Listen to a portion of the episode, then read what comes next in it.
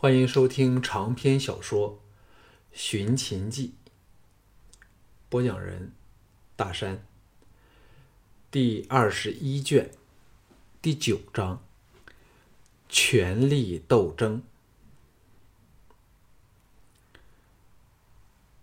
船抵古城城外的码头时，天仍未黑。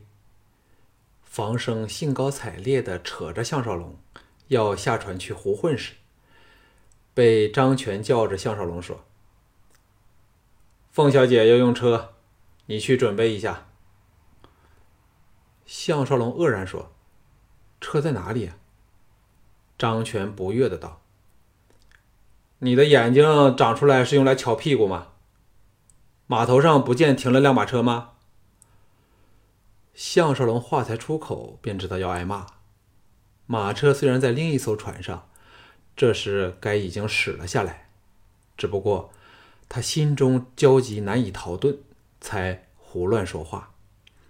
房生暗地扯了他一把，他知机的随房生由踏板走下船去。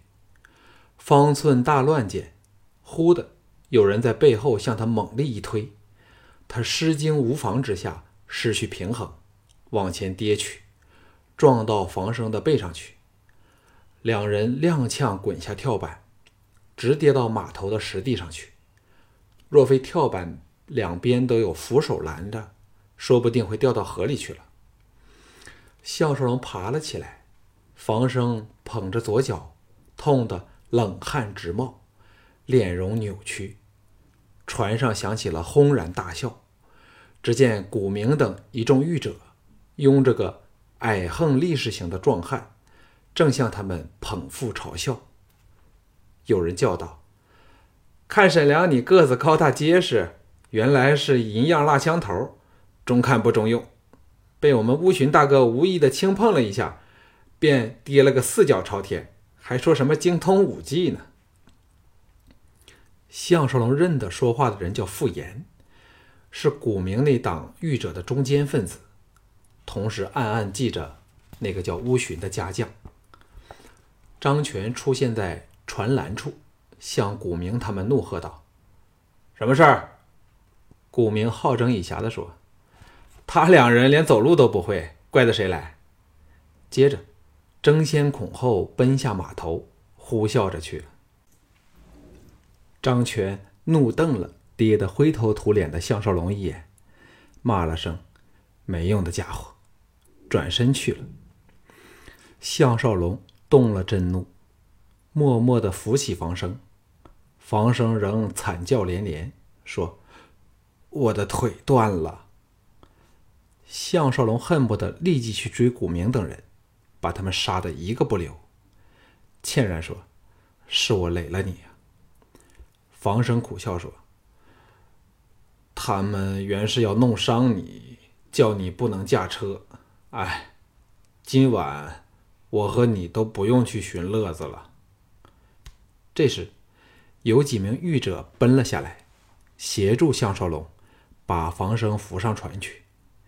快到甲板时，有女生叫喝说：“你们在弄什么鬼？竟敢阻着凤小姐的路！”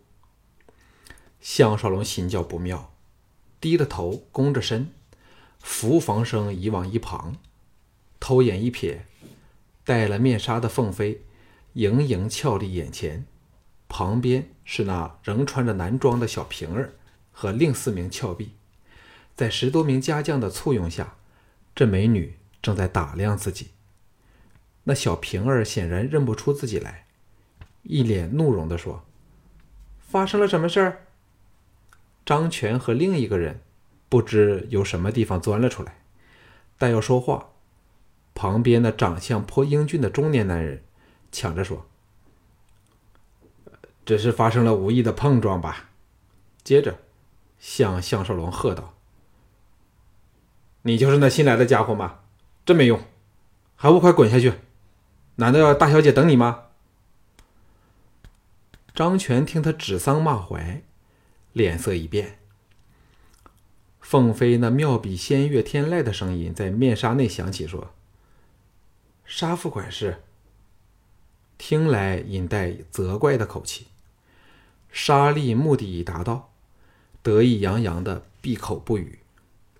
凤飞瞧了项少龙一眼，淡淡的说：“以后小心点好了。扶了房生回房后，再下来给我套车吧。”项少龙抹过一把冷汗，知道他们主仆果然是认不出自己来。看着他在前呼后拥中步下跳板，心中只能苦笑。这么一来，他就休想开溜了。何况他感到房生一天腿伤未愈，自己也该留下来照顾房生。这就是他项少龙做人的原则了。不知何时，雪粉又开始降下来，在黄昏的朦胧光线下，细雪。轻柔无力的飘舞着，似很不情愿才落到地上，结束了那短暂而动人的旅程。一切都放缓了，被净化了。项少龙策着剑马载美而行，前方四名家将开路，后面还随着八名家将。卫兵的指挥偏将敖相也带了十多名亲随，半侍两旁。叶发显显出显出了凤飞备受各国权贵尊重的身份。他就像二十一世纪色艺双绝的艺人，谱出的曲词都盛行一时，不是一般出卖色相的歌姬所能相比的。在这种前呼后拥的情况下，项少龙纵没有防生这个负担，也留不了。不是没有可能，而是会叫敖相生疑。最妙的是，敖相自然以为项少龙是已替凤飞办事多年的御者，故而对他半点都不起疑心。他完全不知道目的地在哪，只知道追在前方家将的马后。蹄声哒哒中，车马队畅通无阻地开入现在一片白茫茫的古城之内。大多店铺都已关门，但仍可从招牌看出。此城以木工、绣工、织工和缝工等工艺为主。项少龙虽对不是对文化有深厚认识的人，但因观察力强，感觉此城比之以前到过的任何这个时代的城市，都多了一份书香和古色的气氛。此时，敖相策马来到马车旁，垂头向凤飞说道。昔年，就近韩宣子来到鲁国，看到鲁太史所藏典籍，大叹：“周礼尽在鲁矣。”凤小姐故地重游，当有所感。项少龙心中一动，这才知道此城原属鲁国，鲁王后不知何时落到魏人之手，连孔夫子都是在这个土地上出生。难怪会有一种他国没有的文化气息了。凤飞悠悠一叹说：“也正因此累世，若非我们鲁人顽固守旧，抱着典籍欲抵越不放，也不至始受制于齐，既受制于吴越，虽得君子之邦的称誉，还不是空余亡国之恨。”敖大人过誉了。项少龙听他语气萧瑟，心中一阵感慨。原来她不是宋国的公主，而是鲁国公主。不过鲁宋相邻，更说不定两国都和他有点关系。敖相这招马屁拍错了地方，尴尬的东拉西扯了两句后，见凤飞全无说话的兴趣。知趣儿的退回原处，马队左曲右转，逐渐离开了大道，朝城西偏僻处走去。在风灯的光芒中，凄风苦雪之下，就像在一个永无休止的梦境中前进。项少龙感受到身后这美女重回故国的黯然神伤，想象着将来小盘统一天下时。敖相等都会变成像他一般的亡国之人，禁不住又是另一番感慨：夕阳无限好，只是近黄昏。这或者可以可以是现实东方六国的写照。马队穿过一片树林之后，在一处寝陵停了下来。项少龙心中恍然，原来凤飞到这里来是要祭祀某位先祖故人。凤飞等鱼贯下车，由敖相陪伴着朝陵墓走去，没在林木后。项少龙和一众家将卫兵留在原地。不一会儿，隐有哭声传来。当他们回来时，除凤飞被面纱遮着，看不见脸容，小平儿等都哭肿了秀眸。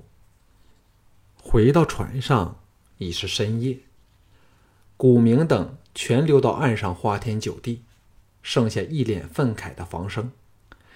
项少龙见他的左脚胡乱缠了些布帛，问道：“怎样了？”房生两眼一红，说：“若我的脚好不了，就要找他们拼命。”项少龙曾受过一般接骨博骨的跌打医术训练，将所缠的布帛解了开来，摸捏研究一番后，松了一口气，说：“只是腿骨移了位，来。”忍着点痛哦。房生惨叫一声，泪水夺眶而出时，项少龙也完成了壮举。房生站起来，试着走了两步，大雅说：“沈兄确有一手。”项少龙拍了拍身旁的席子，笑道：“坐下来，我有我有一些话想和房生房兄说。”房生这时的心情和刚才已是天壤之别，欣然坐下说。沈兄，请说。项少龙从怀内掏出那两锭黄金，用手掌托着，送到他眼皮子底下。房生的眼睛立即瞪大到极限，呼出一口凉气，说：“天，这是黄金！只是这么两锭金子，便够普通人一世无忧了。”项少龙把金子塞到他手里，低声说。这是你的了。房生犹豫了一下，才摇头说：“我怎能受沈兄的金子呢？”项少龙骗他说：“我共有十锭这样的黄金，都是无忌公子自知不免的时候分赠给我的。房兄尽管收了他们，然后诈作跌断了腿，离开这个小人当道的歌舞团，追求自己的理想生活去吧。”房生抓紧了金子，哑然说：“沈兄身家如此丰厚，何用来到我们处混日子呢？”项少龙胡诌道：“实不相瞒，我金汤是借机离开大梁。自无忌公子死后，我们这些旧人没人敢用，我又不甘于平淡，所以趁机到齐国来碰碰运气的。”房生感激涕零的说。大恩不言谢。有了这两块金子，加上我这两年的积蓄，明早我便向小姐请辞了。想了一想，又说：“不如我们一起走吧。沙利那人心胸狭窄，定不会放过你的。张全则只是利用你，就算沈兄死了，他都不会掉半滴眼泪。”项少龙微笑说：“房兄走了。”我再无后顾之忧，我们那一跤绝不会白摔的。房生呆望着他，就在这一刻，他感到项少龙活像变了另一个人似的。当晚，房生已急不可待，向张全表示了因腿伤而要离团。张全毫无挽留他的意思，借口是他自己离职，随便给了他些微不足足道的十来个铜钱。便着他明早离船。房生愤然告诉项少龙，本该有一笔可观的安修费给他，不用说，已经落到了张全的私囊里。当然，他不会真的把这个放在心上，因为那两锭金子已令他心满意足了。一晨，项少龙送他下船，正犹豫好不好随他一同失踪时，古明等人回来了。经过时，对两个人冷嘲热讽一番，这才登船。项少龙又见码头间满布卫兵，船上的张全则是虎视眈眈，便与房生道别，压下了心中的冲动，返回船上去。船队开出，项少龙见其他仆人御者都如避瘟神般的不敢与他交谈，张全那批人又当他是废物般不再理睬他，心中好笑，取过早饭。躲到甲板一角吃了起来，心心中却在盘算如何狠狠地闹他一场，好逼凤飞把自己辞退，那就可大摇大摆地离开了，谁都不会对他生疑。不过时间需拿捏妥当，最好是要在下一站补充食物用水之前省事儿，那便可顺理成章于泊码头时被赶下船了。初时，他还对抢了人家的饭碗有点内疚，现在却知道是帮那个人挡了一场灾祸。古明那些人显然是奉了副管事沙利之命，是要把他逼走。那沙利卖相不俗，可能正是凭此天赋条件，勾搭上了某一个颇有权力的婢子，实力增加后，就来谋夺张权这可能赚钱的大肥缺。左思右想时，眼前出现了一对小靴子。项少龙愕然上望，刚好被人家姑娘胸前的插云双峰挡着了视线，看不到她的模样。吃了一惊下，长身而起，原来是二小姐董淑贞的近身宠婢小玲姐。她似笑非笑的瞅了他两眼，冷哼说：“你就是那爱闹事的沈良了。”项少龙已决定了在下一站离船，哪还需买卖他的账？回复以前叱咤风云的气概，微笑说：“小玲姐过奖了，没有人起哄，哪闹得出什么事儿来呢？”小玲姐怎想得到项少龙会如此的针锋相对，一愕下变脸说：“好大胆！你知否和谁人在说话？”项少龙双手环抱胸前。淡然自若地说：“国有国法，家有家规，万事都逃不过一个理字。我现在孤身一人，人家却是成群结党。小玲姐，给我来评评看，谁才有闹事的资格呀？”小玲姐登时语塞，说到雄辩滔滔，她怎么能是见惯大场面的项少龙的对手呢？气得脸都涨红了，狠狠瞪了他几眼。才叉腰交斥说：“你是否不想干了？”项少龙好整以暇的说：“这怕该由张管事和凤小姐决定吧。”小玲姐一向只有她骂人，哪曾被项少龙这种身份的下人顶撞过？气得七窍生烟，跺足去了。项少龙看着他走到了另一边，古明那群人处，把古明招了入仓。心知肚明，好戏正在后头，暗觉好笑，掉头欣赏停了雪后两岸的美景。他几乎可肯定，沙砾沟上的人就是这个颇有姿色的婢女小玲姐，背后可能更得到歌舞团内第二号人物董树贞的支持，才敢挑战张权的权权力。当他正思索逃回秦境的路线时，肩头被人拍了一击。项少龙别头看去，入目是一名家将，也是昨晚护护送凤飞到城内祭祀的其中一人。那家将说：“张爷要见你。”项少龙见他说话时双目不敢直视自己，哪还不知道是怎么一回事儿微笑说：“这位大哥怎么称呼啊？”那人道：“我叫许然，随我来吧。”项少龙心中一热，手脚同时发痒，随着他进仓去了。